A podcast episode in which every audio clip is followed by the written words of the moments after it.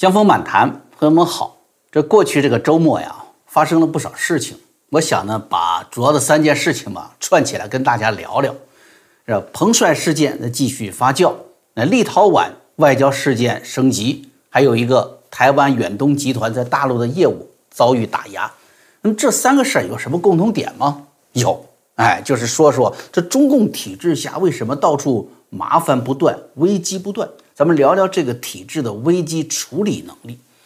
其实呢，呃，说到危机啊，所有的危机看起来，即便是有突发性的，它也有它的一个积累过程。今天习近平政权啊，大家给了他很多的批评谴责，但是他也是毛泽东时代那个灾难的延续。说习近平是小学文化顶了一个博士的帽子，实际上不仅是习近平本人呐。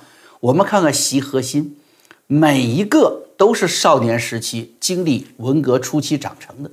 你想，他一个十岁出头的孩子，他不愿意读书吗？不会，他他他拿着红宝书造反去了，他都没时间读书了。那上山下乡去了，想读书读不着了。全世界，咱们说哪个国家都知道要给自己的孩子读书的机会，这样的这个孩子才有前途，这个家庭才有前途，这个民族才有前途。偏偏只有中国才经历了这样人为的中断中等教育，人为的中断高等教育，经历这样的民族悲剧。现在中国大陆是一个什么呢？就是人人都知道要高喊跟美国较劲儿，怎么较劲儿呢？毛泽东在延安文艺座谈会讲话中就很清楚说，要有一个有文化的军队，才是战胜敌人必不可少的。那什么是党的文化呢？什么才是党的文化培养出来的人呢？要滚一身泥巴，磨一手的老茧，手是黑的，脚上有牛屎，这样的人，毛泽东说了，比资产阶级和小资产阶级知识分子都干净。这样的思想是红的，才可以上大学，去入党，去升官，去做中共的红色接班人。啊，所以你就明白了嘛。现在中共最高权力的核心呢，不管他穿多么高级的西装。他的国师，他的专家们，不管去了多少个国家，上过多少个哈佛大学，是吧？他骨子里都是什么反人类、反文明的。过去毛泽东是他那个时代把国门一关嘛，老百姓窝里斗，世界也没什么感觉，也不知道他们的祸害。现在把国门打开了，只开放不改革，没有制度改革，没有文化改变。就连坑害自己和自己孩子的那个文革十年，现在你看都成了什么？叫做积累宝贵经验的伟大实践。那这这不是百年决议都出来了吗？是吧？习近平说这个决议就是要看看中共过去的百年是如何取得成功的，然后要怎样取得继续成功。你也就是说，下一个百年只要中共还活着，他还这么折腾你。现在不同了，是吧？开放国门，他折腾全世界了。所有的正常人类社会中，国家之间、民族之间的竞争啊，就变成了偷窃、掠夺，不按常理出牌了啊！加入世贸组织 WTO 之后，这个中共迅速在全国范围组织经贸口的干部学习啊！你以为是学习 WTO 章程、什么外贸规矩啊？哎，不是，胡锦涛、曾庆红当时组织，就是从中央党校那一级开始啊，就是这个原则，叫做趋利避害，争取主动。什么意思？那不就是教这些干部、中共的这些官员怎样利用国际规则的漏洞赚便宜吗？他从来就没有教育自己的干部怎么样去遵守 WTO 的规矩。当然这一套了，他在国际上怎么用，他在国内也没有变。中共觉得自己有钱了吗？有信心了吗？有所谓的制度自信了，所以他对国内的人民、对人民的斗争、对人民的掠夺会更加肆无忌惮。这就是什么危机不断、灾难不断的根本原因啊！用时髦词儿一个字儿“作”，哎，这些危机都是作出来的。所以你看，灾难随处可见，危机也迟早出现，怎么办？怎么补漏呢？哎，手是黑的，脚上都是牛屎，缺乏完整的知识结构嘛。从小那个思维里全是红卫兵的斗争思维，用新的谎言去圆旧的谎言，漏就越补越大，是吧？所以咱们今天就说说这个周末发生的这三件事情，看看中共是如何补漏，然后补漏的过程中又如何惹出更大的灾祸的啊！彭帅这个事情，十一月二号出来的，那个时候我就跟大家说了，很不简单的，就是网络失去监控，或者说更准确的说是放开监控的二十分钟。因为涉及到关键的话题，涉及到足够级别的中共高层，一条消息你都甭想看，看放不出来的。不会说有人说值班打瞌睡疏忽了，为什么呢？AI 监控，机器人上班，大数据的看着，所以呢，唯一的可能就是有人故意操作放出来二十分钟。中共高官咱们知道，只要一下马，肯定是一一堆烂事儿，没有一个生活不腐烂的。甚至你看说上百个情妇，哎，这还能住在一个小区里，军队化管理，这这这个比古代皇帝的后宫管理要厉害呀，是不是啊？皇上通过好几百个太监来管，嫔妃要得宠幸嘛，还得弄点盐吧，抹在自家的门口。你看那个安排皇上夜生活的太监，坐着驴来的，对不对？驴一停下来舔了个盐巴，哎，太监就在这看一看，停下脚看一下啊，这里这里住的是谁呀？是吧？这增加那个什么翻牌的机会嘛？啊，这中共贪官呢就不一样，他不用太监管，他用情妇管理情妇。啊，还不用抹盐巴争宠了，老老实实不争不抢，稀罕吧？哎，为什么呢？因为财富让人足以傲视他们的闺蜜，权力足以什么让他全家感到恐惧，所以像彭帅这样敢于站出来并面对如此高官的女性啊是不多的。也就是说，中共的网络审查已经不知道封闭了多少那些豁了出去揭发中共官员的中国女性了。只是这一次故意打开了二十分钟，我们就要问为什么为给彭帅和张高丽打开这二十分钟？彭帅本人就是社会名人，具有社会名气，方便获得更快的传播能力。你来一个没有名的女性不理你，反网络反应不过来，所以这他获得社会关注度很大。哎，这样的受害者是不是凤毛麟角啊？所以呢，打开二十分钟，足以让张高丽这样的政治对手受到足够的威胁，让他闭嘴。而互联网上又不至于什么掀起舆论巨浪，达到失控的地步。二十分钟能传播的传播到了，该关的都给关掉了。啊，那为什么是张高丽呢？十一月二号的分析中也说了，他作为江派大员，啊，对于六中全会要弱化邓小平、弱化江泽民、胡锦涛领导地位的政治安排，他肯定不乐意的。他是江泽民时期自称第三代领导人其中一员呢，是吧？那不过不满的高级干部很多，为什么张高丽呢？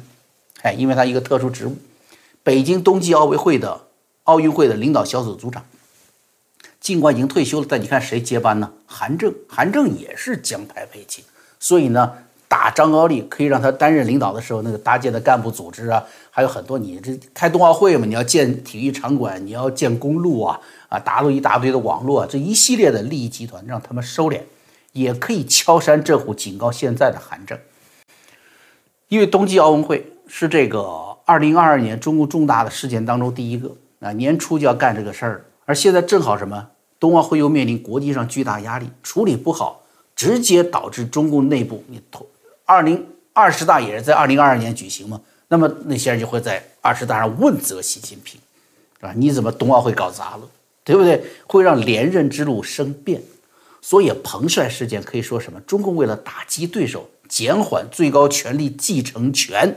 面临的压力制造出来的政治八卦，但是用明星、用名人来打老革命，哎，并且认为国内网络可控风险，这个政治八卦呢，却不想遭到了国际上的巨大阻击。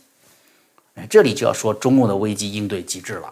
危机应对，首先你得看我这个事儿弄出来，我得注重事件的背景，我弄不弄这个事儿，我把这事儿弄多大。是不是？那现在中共面临的真实国际环境对他是非常不利的。冬奥会已经是美国在国会上提出来的，西方七国这些盟友们开会也提出来要搞外交抵制，已经在议程当中了。你还去招惹这个事儿？你要用体育明星来做政治八卦的主角，你不是奔着把事儿搞大的节奏去的吗？本来这事儿还停在官方和政府层面对吧？哎，现在呢，你把这事儿把运动员给惹翻了。中共海外央视 CGTN 发了一封就是伪造痕迹很重的彭帅的平安信，这信写出来，大家更不干了，是不是？你摆着来骗大家，大家傻吗？国内的人其实也不傻，只不过不敢说实话了，是吧？那国际上现在就很多著名的网球明星就站出来了。十一月二十号，胡锡进就发推特展示了一段视频，啊，他看那个，呃，你们看 email 觉得不信了，我现在发个视频，你们该相信了吧？说彭帅外出就餐，里面其余对话听不清楚，故意就强调当天是时间啊，十一月二十号吗？哦，今天十一月二十一号啊？啊，不对，明天才是十一月二十一号，搞这个事儿。明天，明天这不是十一月二十号吗？我们早就计划了。啊，十十一月二十一号，啊，明天十一月二十一号。后来外媒记者前去调查。饭店经理说：“彭帅他们没有点什么菜，主要就是来聊天。那你看看视频中那个菜，我一看，一色的川菜是吧？水煮鱼是不是啊？干锅牛蛙是不是？满满当当一桌菜，这就说的就不对了。彭帅呢，一直啊保持一个憋出来的微笑，不发声。就餐讲话的那个男的叫什么？是李小斌，是中国网球公开赛体育推广公司的党委书记。”同行的有个叫丁力的人是谁呢？中网的赞助商，呃，这个叫做利雅得体育的这个总经理。就这几天呢，这个这个总经理哈，他还在他的推特里批判网络，甚至威胁国际女子网球公开赛。你意思就是你们不想在中国这挣钱了。其实这个事情凸显了什么？就是中共危机处理和他的低能。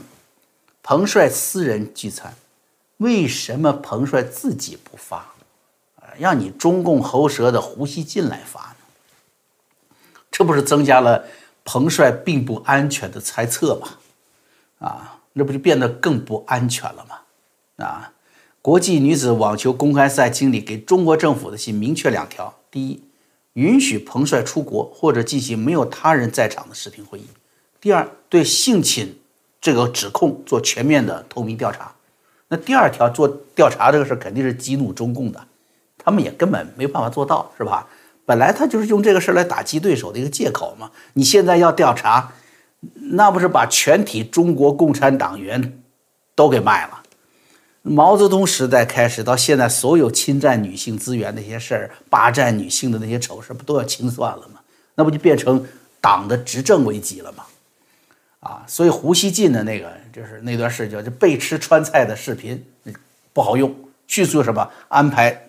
所谓的没有他人在场的视频，但是不能找提出这个事儿的国际女子公开赛的西蒙。西蒙估计现在已经成了中共的辱华新人了，哈哈。那么找谁呢？中共呢想起了老朋友国际奥委会，找他信得过的国际奥委会主席。奥委会周日就表示说，全球对彭帅的安全感感到担忧，因此国际奥委会主席托马斯巴赫与彭帅进行了半小时视频通话。那么。通话之后，再一次的这个视频没有发出，只有一张视频截图。从海外央视发信，招来联合国发声，招来白宫发声，招来国际著名网球运动员发声，然后到胡锡进的视频，再到国际奥委会的视频。这中共这个应对这一条下来，实际上是不断的加重危机，实际上已经把危机延烧到运动员这一层了。一旦运动员发动抵制，那你奥运会就成了全运会了，对吧？那你骗老百姓骗不了了，怎么一个这黄毛的都没来呀？是不是？全是，那就全是中国选手了嘛？现在不仅是网球界啊，你以为国际奥委会视频放出来就妥了吗？那你这不是把所谓的中国人民老朋友也给圈进来，也给卖了吗？你看哈，国际奥委会声明明显在回避什么？回避两条。国际网球协会所有的著名运动员关注关键的关键问题是什么？就是性侵的指控。这是彭帅事件的本质，是国际上人权组织关注的问题的核心。彭帅出现在视频里面了，就如同所有视频认罪的案例一样，谁能证明那个站在视频前那个人是在说真话呢？不再受威胁呢？谁在证明呢？不是在巨大的对个人事业、对家人的安全的威胁下出现在镜头前的表现呢？而这两点都都没有得到解释。相反的，奥委会为什么在这个时候及时配合？中共为什么找你，不找西蒙啊？反而证明了你这个国际组织在中共的反人类、反文明举动中的帮凶作用。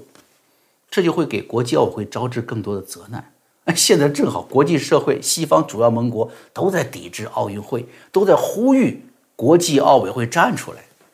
现在主席巴赫跟彭帅的视频，不等于给自己招来更多的麻烦吗？是不是？那好，巴赫先生，是不是要想证明国际奥委会是一个值得尊敬的国际组织，请你继续追问中国政府，对彭帅的性侵指控进行公开调查。请您安排彭帅出国，或者让国际奥委会组织你们的成员前往中国去见彭帅去。你要做不到，那么就只能证明国际奥委会已经成名，成为中共的帮凶了。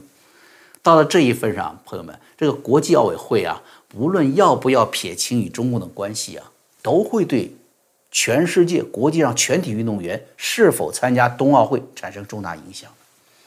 这就是中共把事儿做得越来越失控的明显的案例，对吧？那么刚说的这个另外一个事儿叫立陶宛，立宛立陶宛这个事儿也是中共原来在跟美国的这个对抗当中是叫什么？拉一个打一个，拉欧盟打美国嘛，是不是？那这个斗争方法体现在欧盟的拉拢上呢？所以习近平对于什么中中欧投资协议赔那么多本儿，他也要去达成，下了很大的力气。台湾问题是中共所谓的不可逾越的。政治底线好，你一个中国的原则作为外交原则是吧？实际上，外交是配合中共对台湾的政治原则的。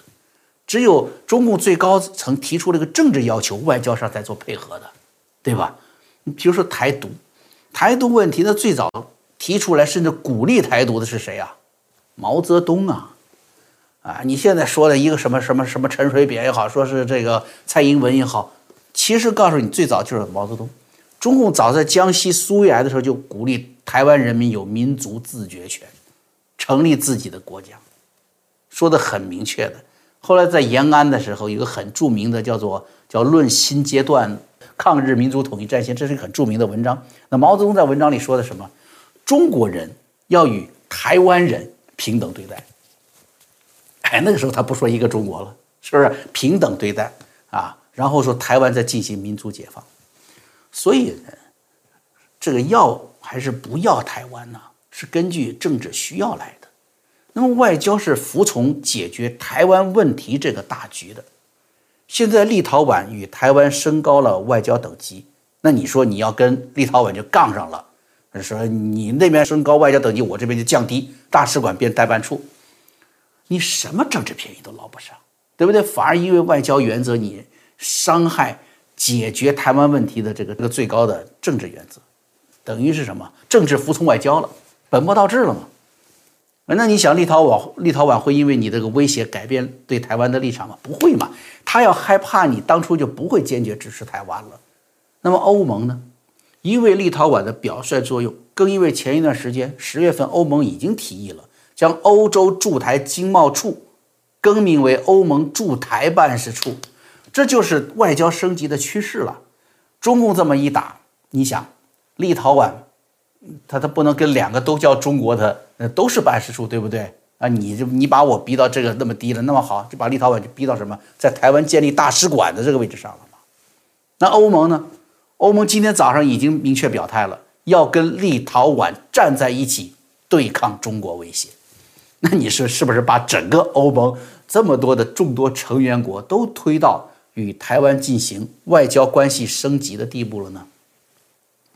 中共在世界上花了那么多的钱来孤立台湾，啊，却因为自己的低级的危机处理能力，让台湾张开双臂，迎来世界上民主成就最高、经济成就最高的欧洲列国的外交认可。中共啊，不仅拉一个打一个的国际平衡战略丧失。对，对于这个台湾的野心，无论是政治统战还是军事征服，你说你以后再做，你会遇到更大的阻力了。你说他是不是愚蠢透顶呢？啊，这昨天呢还有一个什么事儿呢？就是我看新华社十一月二十二号电说，近期啊，说是江苏、上海、江西、湖北、四川五省市有关执法部门开展执法检查。对台湾远东集团在当地投资企业采取罚款、追缴税款、收回企业用地等惩罚。虽然中共党媒一开始说这一系列行动是纯属经济活动上的对不规范的这些事情的整顿，不涉及政治，但是中共国台办这自也自己憋不住了，自己打脸。发言人朱凤莲表示说：“绝不允许支持台独、破坏两岸关系的人在大陆赚钱。”吃这个干干这种吃吃大陆的饭砸大陆锅的事儿，啊，就这个远东集团的事呢，呢啊，要广大台商企业要明辨是非，站稳立场，与台独分裂势力划清界限。这这，你这就等于什么？就明确表示对远东集团打压，完全是什么？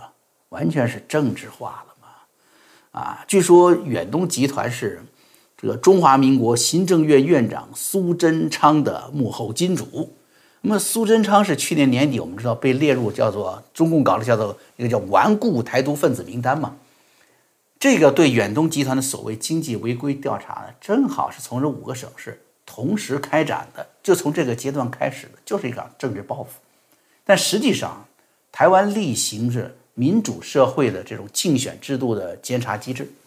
台湾监察院去年七月啊，就公布了二零二零年立委选举政治现金的名目，谁给钱，给了多少钱，单子都得写清楚。那么远东集团是捐给了国民党的候选人十四位，捐给了民进党候选人三十一位。绿营虽然更多，但也表明他什么？他两边都给啊，不是说哪个党专门就是他，他就是他某个党的这个金主，是吧？那么经手远东集团政治现金的这个知情人士指出呢，远东集团呢，甚至可能都不认识立委的候选人。啊，换句话说，是不是苏贞昌的这个金主是？但是呢，啊，他可能也不知道是他这个钱最后给了苏贞昌，是怎么知道的呢？调过来说要开这个收据等程序，才去联系是谁捐的钱呢？你捐的钱多少钱？我得把这个这个收据给你，才发现是远东集团旗下的子公司。